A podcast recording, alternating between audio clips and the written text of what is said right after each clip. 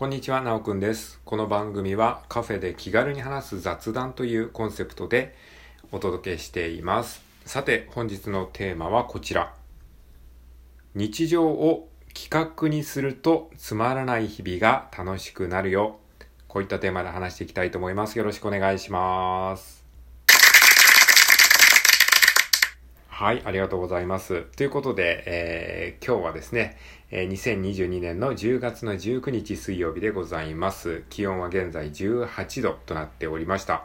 はい。若干ね、肌寒くなってきましたよね。秋らしい、こう、空気に、えーね、あの、本格的に近づきつつあるという感じですよね。で、ドル円チャートがですね、今見てびっくりしたんですけれども、149.29円になってましたね。なんか149円にちょこっとね、こうタッチしたというかね、あの、っていうのが昨日だったと思うんですけれども、そこからね、もう149円を突破してね、もう150円も目前、これ150円超えたらね、また一気にその一つの大きなね、あの節目ですから、またどんどん円安が加速していきそうな勢いがね、ありますけど、どうなんでしょうね。はい。えー、まあそれはさておきですね、今日のテーマはですね、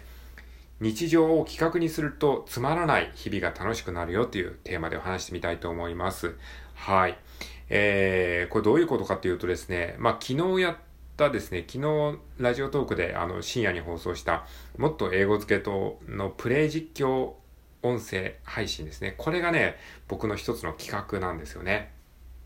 これはね、あの、まあ、聞いていただければわかると思うんですけれども、まあ、もっと英語付けっていうね、DS ソフトをですね、あの、やってる様子を、ただですね、あの、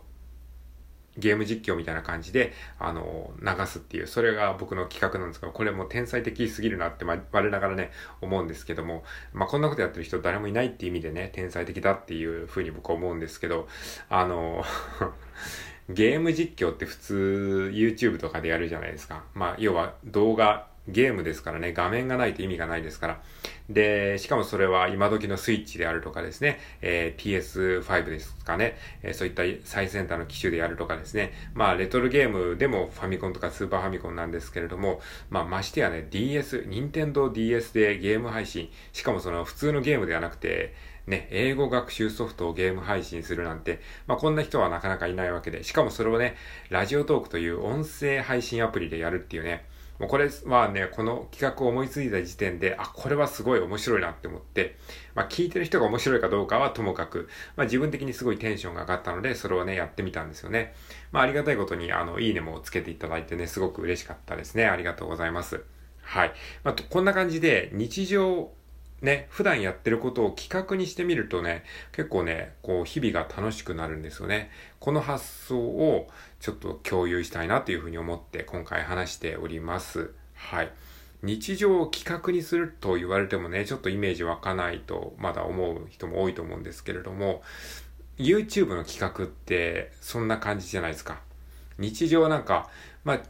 ちょっと誰もがやりたいなって思うけど、なかなかできないことを YouTuber はやってくれますよね。えー、なんとかスライム風呂に入ってみたとか、えー、アメリカの、アメリカのグミを、えー、いろいろ食べ比べてみたとかですね。そういう企画。まあ、やろうと思えばできそうなんだけど、それを別に日常でなかなかやろうとしないよなとか、そういうことですよね。えー、ファミコン、ファミコンの、えー、ソフトをなんかこう、中古ソフトを10本買ってやってみたとかね、えー、どこそこに行ってきたとか、まあそれもある意味企画ですよね。なんかそういうなんか日常をやりたいなってふと思うんだけど、でもわざわざやることもないなっていう感じで、まあほとんどの、ほとんどの人はね、それでこう一生を終えてしまうんですけれども、それをやってみるんですよ。で、えー、あとはですね、その何気なくやってることもあえて企画にしてみると結構楽しくできるっていうのがあると思います。はい。まあ、そんな感じのイメージで、えー考えていただけるといいかなと思います。そんな難しいことではないんですよね。企画って言ってもね。じゃあなんでね、この企画をすると楽しくなるのかっていうことなんですが、うん、まあ、二つ理由があると思いまして、まず一つ目がですね、日常を俯瞰して見ることができるから。で、二つ目がですね、ゲーム感覚で日常を過ごせるようになるからっていうことですね。まず一つ目がですね、俯瞰して自分の生活を見ることができるっていうことなんですけれども、うんとね、まあ、例えば昨日の話で言うと、もっと英語付けのプレイ実況配信をやった時に、これはなんかね、自分が普段やってることをね、すごく俯瞰して見れたんですよ。あれはね、普段自分がやってることをただ音声配信に載せただけなんですけれども、それを改めて聞いてみると、あ、自分ってこんなに結構やってたんだって気づいたんですよ。もっと英語付けを、あの毎日やるとですね、結局ね、トータル30分ぐらいかかるんですよね。でも、1日30分やってるっていう自覚はあんまりなかったんだけど、ああやって音声配信を撮ると実際30分ぐらいかかっちゃうので、あ、なんか1日30分もやってたんだっていうふうに気づけるんですよ。で、1日30分英語学習やってるっていう風に聞くと結構すごいじゃないですか。なんとなく。外から聞くと。そういうことを自分は普段やってんだけど、それを普段の自分はあんまり意識してないから自分ってなんか何もやってないんじゃないかっていう気になっちゃうんだけど、そうやって俯瞰して見ることができることで、なんか自分がやってることを冷静に見ることができるんですよね。あとはですね、うん、なんだろうな、あの、その音声の配信を自分で聞き返したときに、自分の英語力が良くも悪くも客観的にわかる。まあそういう感じでなんかね、俯瞰して自分のこう実績っていうのをね、眺めることができるのはいいかなと思いました。で、あとね、日常企画化するといいっていうのはね、ゲーム感覚で日々を楽しめるようになるからっていうことですね。うん。なんかこれもね、なんか、すごくいい効果だなと思います。例えば、なんかね、僕が一時期やってたのは、えー、1日1000円生活やってみたみたいな、そういうやつ。まあこれ結構やってる人多いと思うんだけど、これをね、ほんと企画みたいな感じで遊び感覚でやるんですよね。なんか、えー、もう今月給料やばいから1日1000円で過ごさないといけないみたいな感じでやるとしんどいじゃないですか。でも、1日1000円生活やってみたーみたいな感じでやると、えー、結構ね、こう楽しくできるんですね。そういう感じでこう日常のなんかしんどいこととかも、ちょっとゲーム感覚でやってみると面白くなりますね。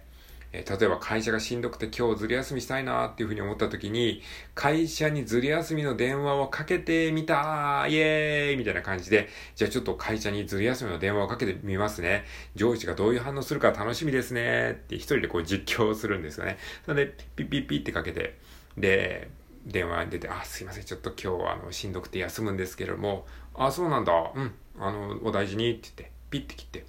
はい、今電話終わったんですけれども、僕が思ってたよりもね、上司の反応は結構ね、あっさりしてて、びっくりしましたね。なんか意外にいけるかもしれないですね。はい。ということで今日は、えー、会社をずり休みしてみたというお話でした。みたいな感じで、まあ別に YouTube に撮らなくてもいいんですけども、そういう遊びをね、こう勝手にするんですよ。そうすることによって、こうゲーム感覚でこう、なんかしんどい日常も楽しくなるみたいな感じですね。はい。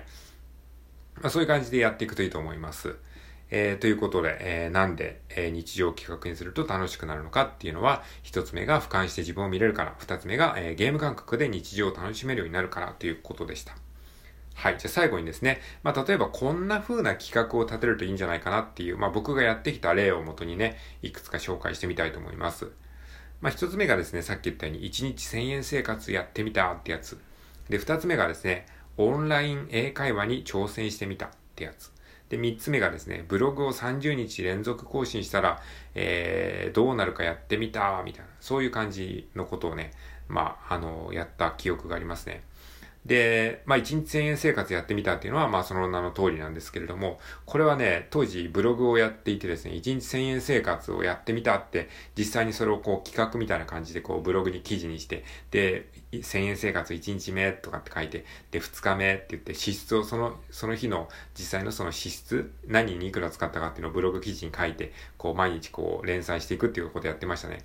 まあ、それは本当に自分のためで別に誰かからこう、いいねされることもなかったんだけど、そういうことをやって楽しんだりとかですね。あとはオンライン英会話やってみたっていうのも、これもなんか当時ブログやってたので、ブログに毎日こんなことがありましたっていうのを書いて、えー、やってましたね。それもやっぱりなんかただやってるだけだと、ちょっとあんま面白くないんだけど、自分の中でこう企画をして、それに挑戦してる姿を、こう、ドキュメント形式で発表するっていう、なんかそういう遊びが結構ね、僕好きだったんですよね。